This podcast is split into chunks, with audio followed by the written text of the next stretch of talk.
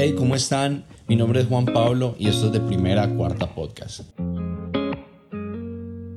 En el episodio de hoy, ¿y ahora qué?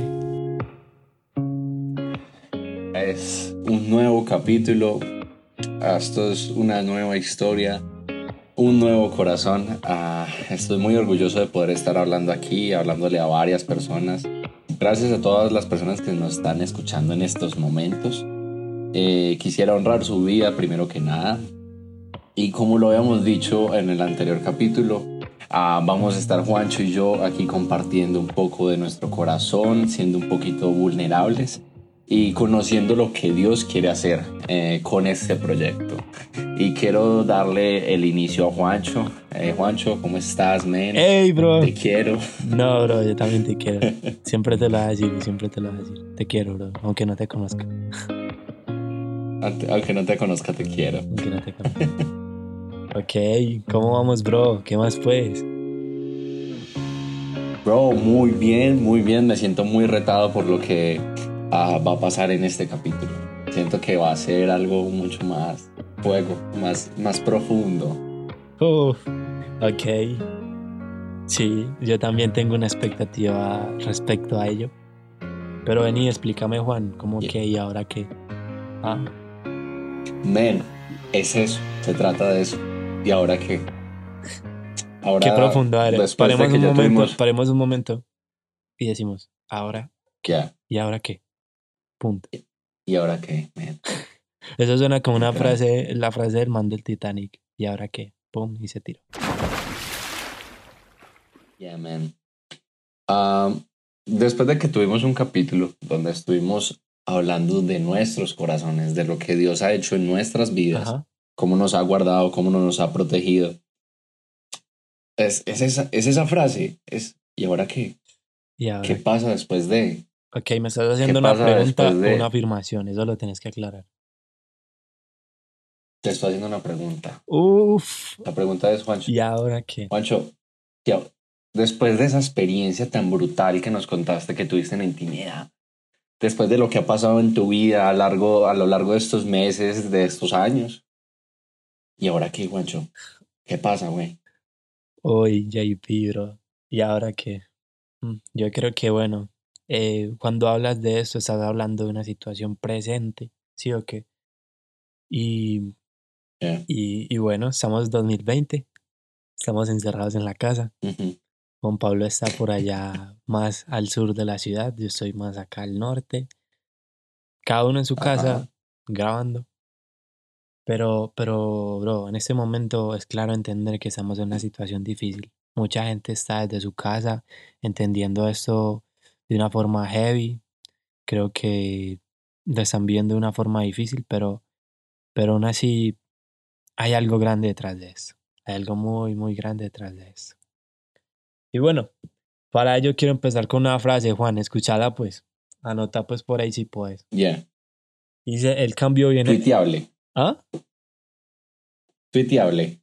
No sé, ¿qué decís vos? La frase ahí va, bro. Pille pues. Ajá, cuéntala. El cambio viene disfrazado de crisis en muchas ocasiones. El cambio viene disfrazado de crisis. ¿Cómo ves eso, Juan? En este momento que estamos en un momento crítico a nivel como, como sociedad. Bro, eh, es literal. Y es fuerte esa frase, es fuerte. En estos momentos, bueno, como lo Juancho lo hablaba ahorita, ah, estamos en cuarentena, cuarentena obligatoria. Y para muchas personas, como, como hablabas ahorita, es, es difícil porque algunas tienen la opción de tener todas las comodidades y quizás algunas no tienen la forma de tener todas las comodidades sean las necesidades básicas. Y, men, creo que para muchas personas es crisis antes que un cambio. Ajá. Contame más de esa frase, men, explícala. Ok. Parce, pues es, es, que en sí vos puedes ver que la mayoría de momentos eh, a nivel histórico donde ha habido una crisis, ha habido un gran cambio. Si vos se pones a ver tu vida, los momentos más críticos son los que han generado las más grandes decisiones, los más grandes pensamientos, las más grandes ideas o incluso, bro, las mejores como circunstancias para, para generar un cambio en tu vida. Yeah. Y de eso es lo que vamos a hablar hoy acá. Y ya pues. Háblelo. Porque la tormenta, la tormenta es una circunstancia más, más no un camino. Uf. ¿Verdad? Pues cuando, cuando hay una tormenta es una circunstancia más, no es un camino, bro. Simplemente es algo que pasa en el camino. Y, y se convierte en un camino eh, para el que es nublado por el miedo y no inundado por el amor. Se convierte en un camino para el que es inundado por el miedo y no por el amor, bro. Y, y eso es algo muy teso porque esta es la, la posición de la que parte en este momento, la situación en la que estamos. Y bueno, lo teso es que, Juan, quiero advertirte algo, bro. ¿Listo para escuchar? Dígamelo. Esto no es un mensaje para personas fuertes e independientes, sino para personas débiles Uf. y dependientes. Damn. Fuerte eso. Sí, bro. ¿Por qué, men? Porque, Sí, porque este mensaje es para débiles, para rotos. sí, para rotos, para los que les dicen que son como caídos del zarce, los que bulto de sal, ¿cómo más le dicen? Ah, no, men, ah, no sé, quizás un torombolo, se puede decir. No, pues tampoco, tampoco, Juan, por favor. No, bro. Pero en sí, si estás escuchando eso, quiero que sepas que eso es un mensaje para gente no tan fuerte. Y, y, y bueno, yo quiero acá sincerarme y decirte que, que quizás yo soy alguien no tan fuerte. Damn. Y escucha esto. Hace como tres o cuatro días en esta situación, em, yo me asomé al balcón, estaba mirando simplemente el horizonte, aprovechando esos momentos que uno está solo. Mm, Parce, me di cuenta que, que esto quizás podría durar más de lo que uno piensa. Y en verdad estar encerrado afecta. Y yo me hice esta pregunta del título. ¿Y ahora qué? ¿Y ahora qué, bro? Yeah. Y eso es lo teso. Que en serio no he sido para nada fuerte. He sido a lo largo de mi vida una persona muy, muy débil, pisoteada, con, con un valor que se le ha quitado. Y, y en verdad no he sido como el, ah, el típico fuerte, el típico que, que carga eh, los 5000 kilos y los lleva de un lado a otro. No, bro. He sido alguien débil, he sido alguien que llora, he sido alguien que se tira al piso. Y, y creo que esto no va muy bien como con la figura que tenemos de un hombre, pero, pero es válido. Es válido porque entendemos que, que todos tenemos un punto débil. ¿Tú qué me dices? Men, ah, es, es tal cual lo que dices. ah, me vuelvo, me uno a tu campaña de ser vulnerable y quiero confesar que también en muchas circunstancias ah, no he sido, no he sido fuerte y no lo soy, la verdad. Pero eso, sí, abro mi Uy, corazón, no Wow. lo soy. Open heart. Open heart. Perdón. Teacher de inglés. Yeah. Ah, literal estoy con Open Heart aquí. em, para, ah, para algunas personas que han, han conocido pues a lo que es mi vida, saben que ah, sé que es sé que es incertidumbre, sé que es frustración y muchas veces me he hecho el sí, yo paso por esto y, y lo superaré y yo romperé las barreras y me levantaré más fuerte. Ah, pero no. Simplemente aprendí a, a que hay veces es mejor estar en, en un cuarto llorando con un Sí. corazón arrepentido que quizás mostrándome en redes sociales como un fuerte, como un vulner, como, como el súper estable, ponle- como el ponelo que en está. una frase. Ponelo en una frase. Es mejor estar en un cuarto llorando que en el Instagram posteando. Oh, Damn, there, there is, there is, there is. Ok, Man, ok. es eso. Y, y abro mi corazón. No soy fuerte. Eh, quiero ser vulnerable. Quiero ser, quiero que mi corazón se vuelva más líquido. En estos momentos se está volviendo mucho más líquido y cada vez que puedo hacerlo, lo hago más líquido. ¿Para qué? Mm. Para que se moldee. Ajá. Y ser moldeado implica, hay veces, dolor. Hay que tener en cuenta eso.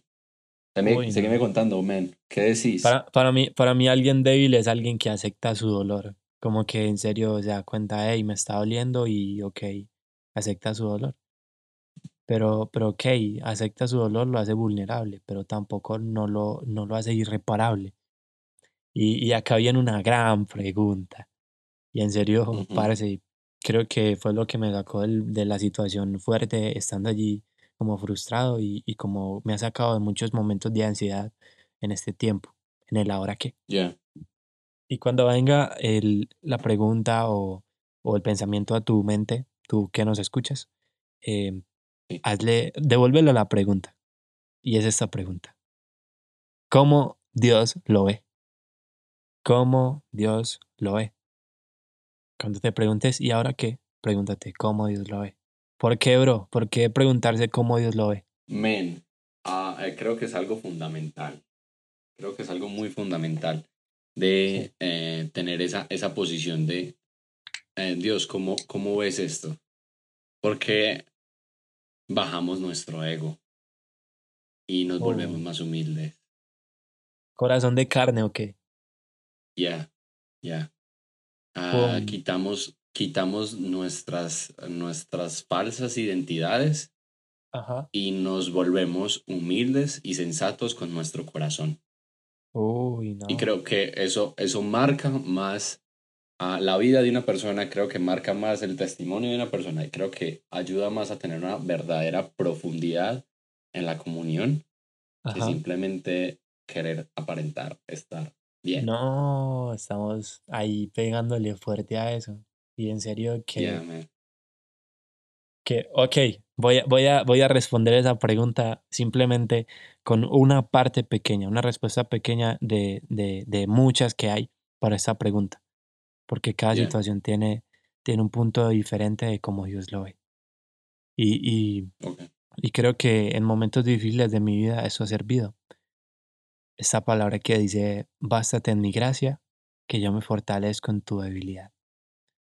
Wow. Es, es la respuesta de, de un Dios todopoderoso, viendo una situación que simplemente es pasajera, viendo una tormenta, una circunstancia que viene y que va, el que tiene el panorama del camino, por decirlo así, bro, y diciéndome, hey, solamente bástate en mi gracia, en lo que yo te doy, que yo me fortalezco en eso que vos sos débil. Uf, es demasiado profundo, pero, pero demasiado teso, porque es como yo puedo estar frustrado en el balcón, mirando qué hago, más aburrido que un caballo en un balcón. Y, y, y simplemente Dios llega y me dice como, hey, simplemente bástate ahí. ¿Tu debilidad? No, papá, yo en eso me fortalezco. No, no, hija. No, no, mi niña, no, mi niño. Yo en eso me fortalezco. Entonces es, es demasiado importante. Es demasiado importante y, y, y creo que allí es donde surge cuando tú eres débil y reconoces tu condición, eres vulnerable. Creo que no es ser débil, es ser vulnerable. Cuando eres vulnerable, Juan, ahí sale algo muy teso y es que sale algo genuino. Sale algo Yeah. genuino. ¿Y qué pasará cuando eres genuino delante de Dios? Eres genuino hacia Dios, eres genuino hacia, hacia las personas que te rodean, cuando reconoces que, que te duele, cuando eres vulnerable. Man, ah, eso es fuerte porque ah, el ser vulnerables nos, nos forja a ser mejores personas cada día y nos reta a avanzar y a crecer. Sí. Ah, quisiera traer a colación, por ejemplo, am, lo que contamos en el, en el episodio pasado. Sí. Ah, eh, tu situación de frustración te, te retó a crecer, Wow. te, te inspiró a que tenías que ser una mejor persona, Ajá. te inspiró a tener una mejor comunión con Dios. Y Sí. nosotros, por esa vulnerabilidad, recibimos gracia, Sí. Ajá. gracia inmerecida. Wow. Wow. Creo, creo, creo, creo que tengo que decir esto y no se me puede pasar. Y, y, y lo he escuchado varias veces de diferentes personas que fue en un mismo lugar. Algún pastor o alguna persona con influencia dijo esto. Y es que no hay mayor manera de adorar a Jesús porque Él ya fue exaltado la mayor forma al resucitar en una cruz que humillarme ante Él. Y creo que la vulnerabilidad es una humillación. ¿Y cómo así que la vulnerabilidad, Juancho, trae eh, en serio un cambio? Trae el mejorar. Ay, parce. Cuando estamos delante de Jesús, simplemente no se trata de hacer, no se trata de buscar o encontrar un camino nuevo y yo encontré el misterio y yo salvé el mundo. No, Él ya lo salvó, parce. Usted solo reconózcalo. Simplemente Yeah, man. dese cuenta que, que no hay mejor manera que reconocer que te duele y que Él te puede salvar. Uf, fuego. Y, y wow, creo que es demasiado importante. Y, y, y creo que esta oración genuina sale algo muy teso. Y, y me acuerdo de, de, de esta historia, que es el momento de, no sé si has escuchado o si has visto la película Amazing Grace. Yeah. Amazing Y, y es como, como en medio de la época de la esclavitud, esas personas las cuales eran esclavas tenían una canción la cual llamaban Amazing Grace. Amazing Grace en una época de esclavitud y cantaban como sublime gracia del Señor que a un pecador salvó. En medio de esta época de esclavitud. Y, y, y simplemente me hace, me hace recordar, y, y esa historia la puedes buscar en internet, pero solamente quiero decir que esas personas en un momento de mayor dificultad, de crisis, simplemente fueron vulnerables con su dolor. Y cuando eres vulnerable con tu dolor, sale un cántico espontáneo, un cántico que es genuino, que sale de corazón a corazón, como lo hablamos en el capítulo anterior, ¿verdad? Yeah, man. Ah. Quisiera aportar algo ahí que Sí. ah, pues Dios me pone en el corazón a decirlo. Sí, Y es ah, cuando, cuando nosotros nos volvemos vulnerables y aceptamos todo lo que ha pasado y que aceptamos que todas las cosas que estamos viviendo es simple gracia, misericordia y perdón de Dios. ajá, Eh, como tú lo dices, sale un cántico, pero eh, más que sale un cántico de nosotros, sale un cántico de Dios. Es Wow, una una expresión de acción amor genuina. de Dios. Sí, Wow. es un- una, una acción de Dios con, con nosotros. ajá, Ah, es, es literal eh, gracia inmerecida, como lo decía ahorita, eh, valga la redundancia. eh, es una gracia inmerecida que simplemente nosotros la estamos recibiendo por confiar en Él. Y cuando ya nosotros confiamos en Él y nosotros creemos y hacemos las cosas en pos de Él, en pos de Dios, en pos de Jesús, Él vuelve y nos bendice con nuevos cánticos, con nuevos dones con nuevas bendiciones. Y siempre está ahí, ahí, ahí, ahí. Creo, creo que man. confiar, confiar no simplemente es como poner algo en las manos de él, sino simplemente como es, es un, un nivel de dependencia. Dependencia y, y en un mundo tan independiente nos cuesta confiar. El mundo ha perdido la capacidad de confiar. La sociedad ha perdido la capacidad de confiar. Y, y la capacidad de sorprendernos. Pero, pero, pero más que nada, esta verdad creo que en serio transforma el ahora que y el ahora que. Y es que mis sentimientos vienen y van. Pues parece, mis sentimientos siempre van en una, en una, son como una tormenta, vienen y van. Pero, pero el amor de Dios no es un sentimiento. El amor de Dios no solo es un sentimiento, Él no solo lo siente. Por eso el amor de Dios se experimenta, porque es una constante, es como un camino. Pues tú no simplemente tienes, eh, no, sentí el amor de Dios, hoy me sentí más amado. Como decimos por ahí, se me calentó la oreja, me está pensando, me está pensando. No, no es algo que se siente solamente, es algo que se vive, que se experimenta. Y es algo que, par- que permanece a pesar de las tormentas. Bro, permanece. Ese, ese es el amor de Dios. Es una roca que Wow. permanece firme en la cual yo puedo poner mis pies en un tiempo de tormenta. Y es eso, es eso, confiar en medio de la tormenta es lo que te, te hace dar cuenta que la hora que no es el para siempre, sino el por ahora. Y, y creo que es una buena forma de ver la situación ahora, Juan.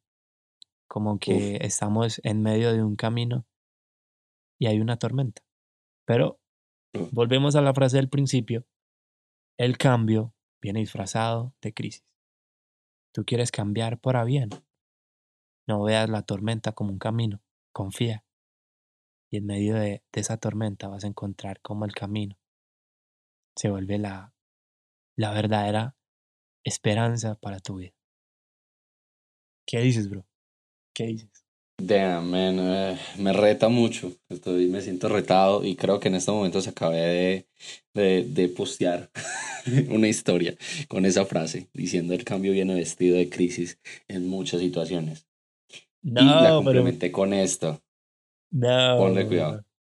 A ver, Pero, ¿qué crisis estamos pasando para un cambio? ajá. Uf. Men, ¿qué, qué, qué situaciones estamos pasando? ¿Cómo estamos viendo las situaciones para nosotros a entender el cambio? Oh. A veces son situaciones muy difíciles. dentro de nuestro corazón. No simplemente tienen que ser, ay, eh, se, se me murió el gato. No, Ya, men. todo mundo vive una tormenta dentro de su corazón, la cual muchas veces no entendemos. Wow. ¿Qué? Es, es exactamente eso, men. Y creo que ah, es brutal poder hablar en este tema. Para ir concluyendo, ah, quisiéramos, ah, quisiera, principalmente, Juancho, que me comentaras también mm, cómo, cómo terminamos el capítulo pasado. Herramientas para Herramientas, ok. enfrentar una Ok, es- crisis. y que esta vez tengo- esta tengo crisis un cambio. Yeah, man. Tengo dos, bro, tengo dos. Cuéntanos. Una, la primera es la que dije, ver la, la- las cosas como son. Como dicen por ahí, las co- vamos a hablar las cosas como son. Y, y las cosas, llamar las cosas por su nombre es llamar a la crisis algo pasajero y llamar al amor de Dios algo constante. Y- Ok. Y, es, y es como, sí, es eso. Al ver eso, tu vida se vuelve un camino y no se vuelve un caos.